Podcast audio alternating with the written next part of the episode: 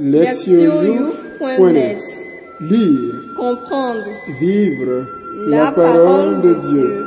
Lire ou écouter chaque semaine www.lectionyouf.net Treizième dimanche du temps ordinaire, année A. Prions. Psaume 89, version A3, 16 à 19. L'amour de Yahvé, à jamais je le chante. D'âge en âge, ma parole annonce ta vérité. Car tu as dit, L'amour est bâti à jamais. Les cieux, tu fondes en eux ta vérité. Heureux le peuple qui sait l'acclamation. Il y avait à la clarté de ta face, ils les iront. En ton nom, ils jubilent tout le jour. En ta justice, ils s'exaltent. L'éclat de leur puissance, c'est toi. Dans ta faveur, tu exaltes notre vigueur, car Ayavé est notre bouclier. À lui, Saint d'Israël notre roi. Lire la parole. Première lecture. Deuxième livre des rois. Chapitre 4, versets 8 à 11, 14 à 16.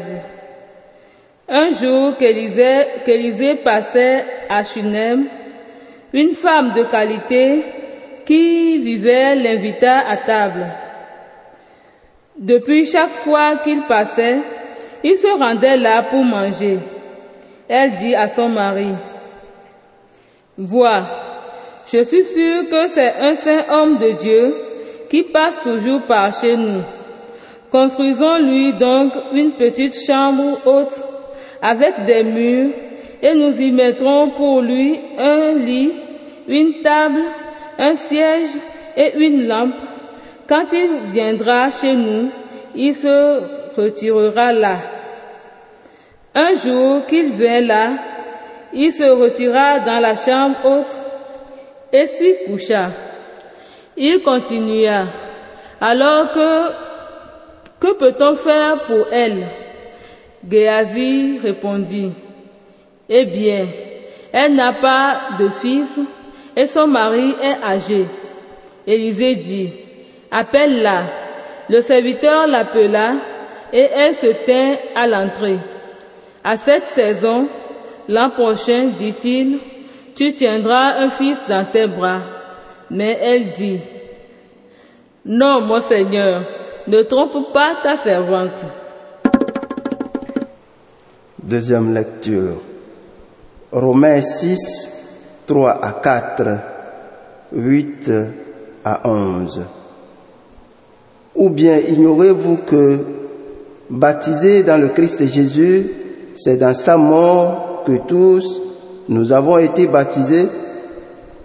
Nous avons donc été ensevelis avec lui par le baptême dans la mort, afin que comme le Christ est ressuscité des morts par la gloire du Père, nous vivions nous aussi dans une vie nouvelle.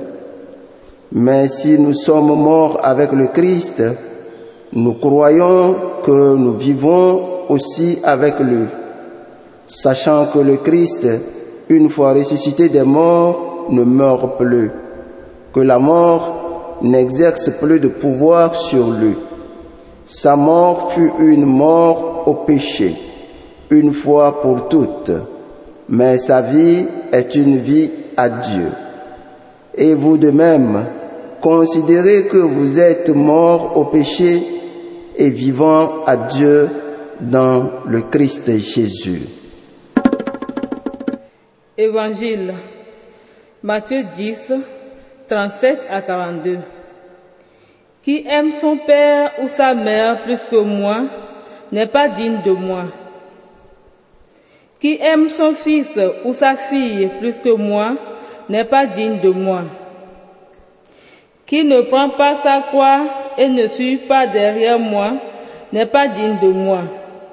Qui aura trouvé sa vie la perdra, et qui aura perdu sa vie à cause de moi la trouvera. Qui vous accueille m'accueille, et qui vous et qui m'accueille accueille celui qui m'a envoyé. Qui accueille un prophète en tant que prophète recevra une récompense de prophète. Et qui accueille un juste en tant que juste recevra une récompense de juste. Quiconque donnera à boire à l'un de ces petits rien qu'un verre d'eau fraîche en tant qu'il est un disciple, en vérité, je vous le dis, il ne perdra pas sa récompense. Entendre la parole. Le thème Récompense et hospitalité. Les lectures de ce dimanche offrent une thématique commune, celle de l'hospitalité. Dans la première lecture, l'épisode relatif au ministère du prophète Élisée est centré sur l'hospitalité que lui accorde une Shunamite, une femme de qualité. Ce qualificatif indique que cette dernière était une personne riche, jouissant d'abondantes ressources matérielles. C'était aussi une femme sensible et intuitive. En invitant le prophète à manger là, elle témoignait de sa capacité à le reconnaître comme un saint homme de Dieu. Et de concert avec son mari, elle lui faisait bon accueil dans sa maison. Une telle hospitalité incita le prophète à faire quelque chose en retour. En premier lieu, il l'appela pour lui proposer d'intercéder en sa faveur auprès des autorités locales. Que peut-on faire pour toi? Y a-t-il un mot à dire pour toi au roi ou au chef de l'armée? Elle refusa cette offre. Quand Élisée insista, cherchant à répondre à cette gentillesse, son propre serviteur, Géasi, lui indiqua l'aide dont cette femme qui n'avait pas d'enfant avait réellement besoin. À cette époque, en effet, les Israélites croyaient que la stérilité venait d'une malédiction. Le raisonnement était logique. Les enfants étaient considérés comme une bénédiction de Dieu. Ne pas en avoir ne pouvait que signifier le contraire. En disant, eh bien, elle n'a pas de fils et son mari est âgé, Géasi révélait toute la souffrance intime de cette femme et le peu d'espoir qui lui restait de voir changer le cours des choses à l'avenir. Cela étant, le saint homme de Dieu l'appela de nouveau pour lui annoncer que la soi-disant malédiction était levée et que bientôt elle aurait un fils. Cette promesse fut formulée de par l'autorité même de Dieu ce que nous voyons aussi dans d'autres annonces de naissance. Confère Genèse 18, verset 14. À cette saison, l'an prochain, tu tiendras un fils dans tes bras. Et bien que le test de cette lecture s'arrête sur une réponse sceptique de la femme, nous savons par la suite immédiate du livre biblique que la promesse s'est bien réalisée. La femme conçut et elle donna naissance à un fils. Le prophète avait apporté la bénédiction au cœur de cette famille alors qu'humainement parlant, cela semblait impossible. Nous devons toutefois nous rappeler que cette action prophétique est une réponse à l'hospitalité dont la Shunamite avait pris l'initiative. Le passage de la lettre aux Romains éclaire la situation nouvelle des membres de la communauté chrétienne. Au début de ce passage, Paul se compte parmi eux, utilisant l'expression tous, nous. Cette nouveauté consiste à être libéré du pouvoir et de l'emprise du péché. L'apôtre développe son argumentation en se basant sur l'unité intérieure de chaque croyant avec le Christ. Cette union étant advenue grâce au baptême que Paul décrit comme une immersion dans la mort de Jésus. Il emploie ici un langage symbolique. Il ne se réfère pas à la mort littéralement, mais symboliquement, exprimant ainsi le fait d'être totalement séparé de quelque chose. Dans ce cas, être mort au péché signifie ne plus avoir aucun lien avec lui. La mort bien réelle du Christ a été suivie par la résurrection et la vie nouvelle. Ceux qui ont été unis à lui par le baptême partagent le même sort. Nous avons donc été ensevelis avec lui par le baptême dans la mort afin que comme le Christ est ressuscité des morts par la gloire du Père, nous vivions nous aussi dans une vie nouvelle. Cette union avec le Christ signifie une coupure définitive d'avec le péché et d'avec les effets qui s'en suivent. Il y a ici un certain paradoxe. Habituellement, la mort implique la séparation définitive d'avec la vie et d'avec les autres. Mais la mort dont Paul parle symboliquement dans ces versets a des effets bénéfiques.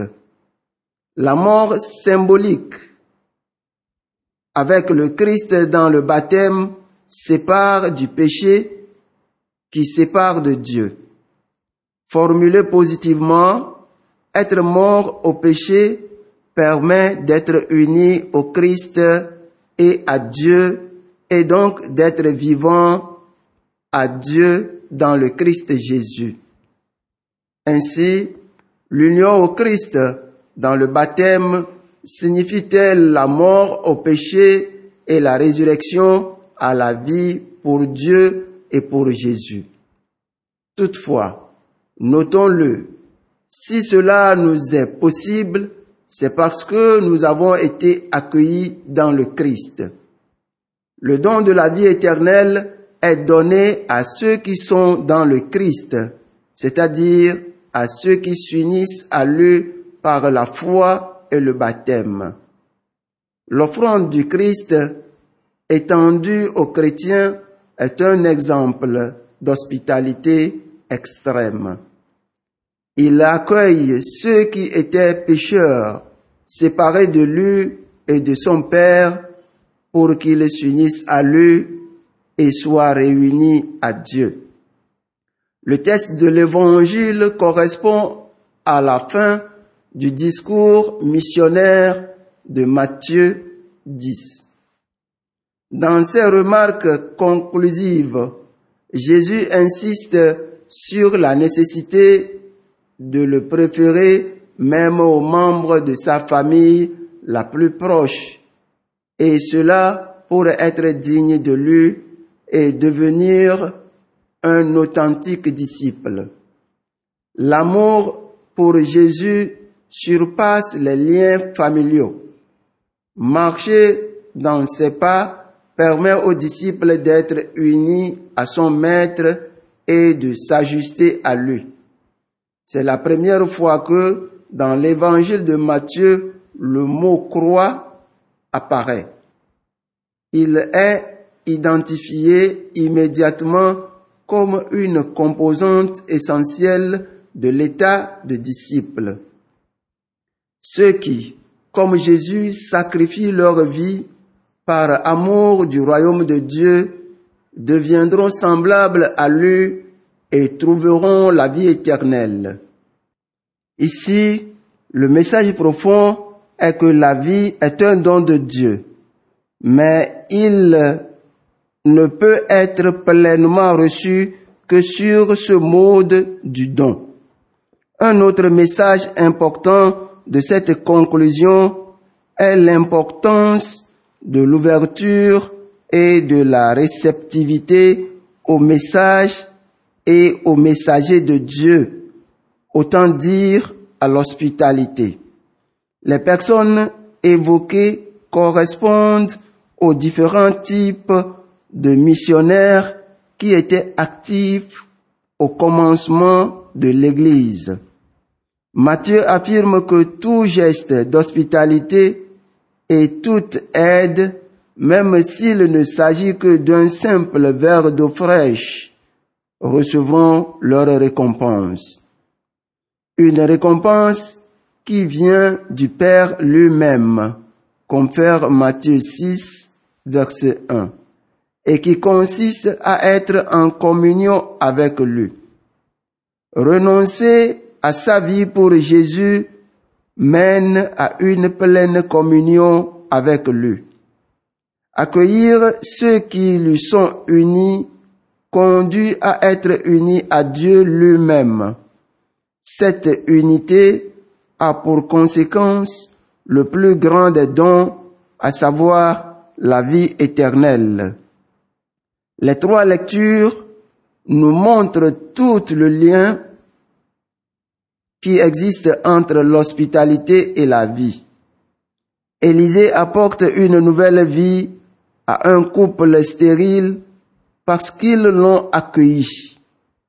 Paul assure que la vie éternelle résulte de l'accueil que le Christ nous offre de nous unir à lui en étant baptisés dans sa mort. Dans la finale de son discours sur l'authenticité missionnaire, Jésus enseigne aux disciples qu'il s'agit de se donner totalement au service de la mission. En outre, personne ne peut vraiment recevoir les bénéfices de cette mission sans recevoir les missionnaires et leur message. L'hospitalité est un acte d'ouverture aux dons de Dieu et à ses bénédictions, lesquelles sont transmises par ceux qu'il envoie. Ainsi, la pratique de l'hospitalité conduit-elle au bonheur ainsi que l'affirme le psalmiste. Heureux le peuple qui sait l'acclamation. Seigneur, à la clarté de ta face, ils iront. Écoutez la parole de Dieu. Dans de nombreuses maisons africaines, comme c'est le cas chez moi, il y a un placard spécial dans lequel sont rangées les meilleures coupes, assiettes et verres réservés aux seuls visiteurs. Je me souviens, étant enfant, de l'excitation qui s'emparait de la maison chaque fois qu'un hôte s'annonçait. Non seulement il avait droit aux plus belles assiettes et aux plus beaux verres, mais c'était également l'occasion pour tous de manger des plats différents ne faisant pas partie de notre menu habituel. Notre hôte transformait l'ambiance de la maison, la remplissait d'animation et d'anticipation. Et même quand nous n'avons pas de visite, la dimension d'hospitalité trouvait à s'exprimer dans la présence d'une réserve de nourriture, une petite portion était toujours gardée pour l'étranger ou le visiteur inattendu. L'hospitalité se manifestait également dans le partage des ressources avec le voisinage. Je me souviens qu'étant enfant, mes parents m'envoyaient parfois demander aux voisins des ingrédients dont nous, étions à court, comme par exemple du sel, du sucre, de l'huile, etc. De la même façon, les voisins venaient lorsque, lorsqu'ils avaient besoin de nourriture ou de condiments. Cela favorisait une interdépendance, un amour, une solidarité au sein de nos communautés. Et je sais que cela se vérifie dans la plupart des communautés. En outre, le plat contenant la nourriture empruntée n'était jamais rendu vide. Il venait souvent rempli de quelque chose. Cet échange de biens et cette pratique quotidienne d'une hospitalité et d'une générosité de voisinage renforçaient les relations et créaient un réseau d'entraide et un filet de sécurité pour tous à l'intérieur même de la communauté. Ces valeurs d'interdépendance, de justice, de solidarité et d'amour constituent le principe fondamental d'Ubuntu qui se, trouve dans toutes les sociétés africaines. L'hospitalité, par conséquent, ne relève pas seulement de l'agir, mais elle définit ce que veut dire être une personne. Être humain, c'est incarner, pratiquer Ubuntu. Dans l'esprit d'Ubuntu, la famille ne se limite pas aux parents biologiques et aux proches, mais elle s'étend à tous ceux qui appartiennent à la famille humaine.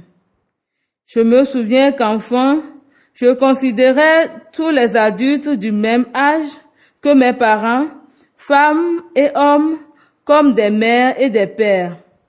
Quant aux enfants de mon âge, plus âgés ou plus jeunes, ils étaient pour moi des frères et des sœurs. L'hospitalité d'Ubuntu étendait donc la famille jusqu'à y inclure toute personne.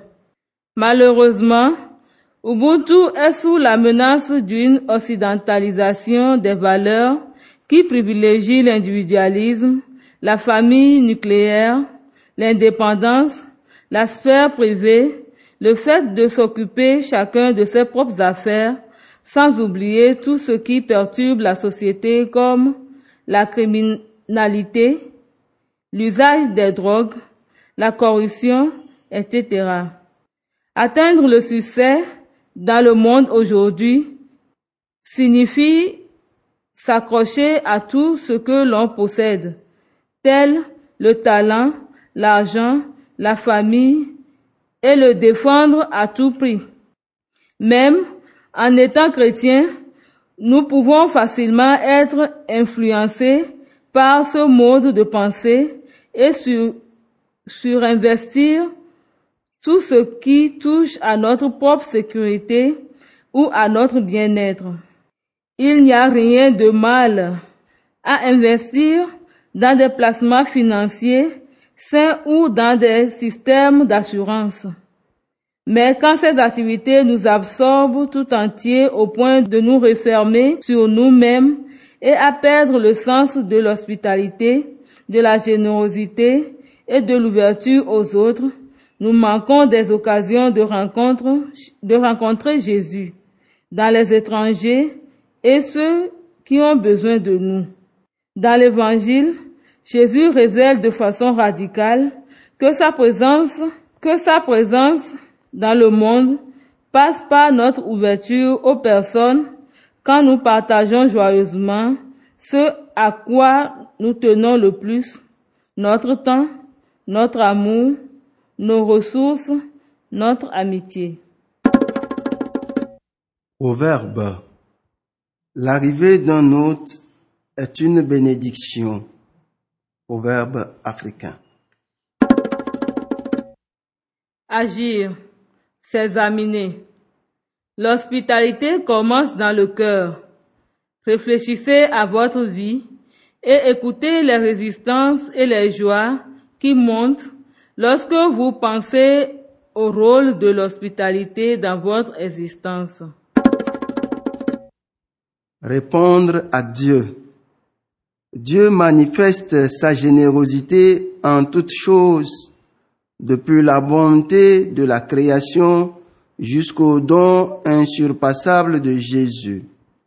Comment la générosité de Dieu nous inspire-t-elle et nous conduit-elle à l'incarner comme un chemin de vie? Répondre à notre monde. La peur des autres et les préoccupations d'avenir peuvent nous conduire à protéger à tout prix ce qui nous appartient. Cette attitude détruit la générosité et la capacité d'accueillir autrui. Pensez aux moyens de rompre avec cette approche de la réalité en vous ouvrant avec sagesse à un monde envisagé comme une famille, ce qui suppose de sortir de vous-même pour vous approcher d'une personne ou d'un groupe en sacrifiant quelques-unes de vos ressources en temps, en amitié, en argent. Priez. Seigneur Dieu, nos ancêtres nous ont enseigné l'hospitalité à travers Ubuntu. Puisse la manifestation de ta générosité dans la création et surtout dans le don de Jésus nous inspirer. Puisse-t-elle nous conduire à vivre l'hospitalité dans notre monde qui cherche désespérément l'amour, la rencontre, le pardon, la nourriture, la sécurité, la justice et la dignité. Amen. Lectionyouf.net Lire, comprendre. Vivre la parole de Dieu. Lire ou écouter chaque semaine www.lectionyouf.net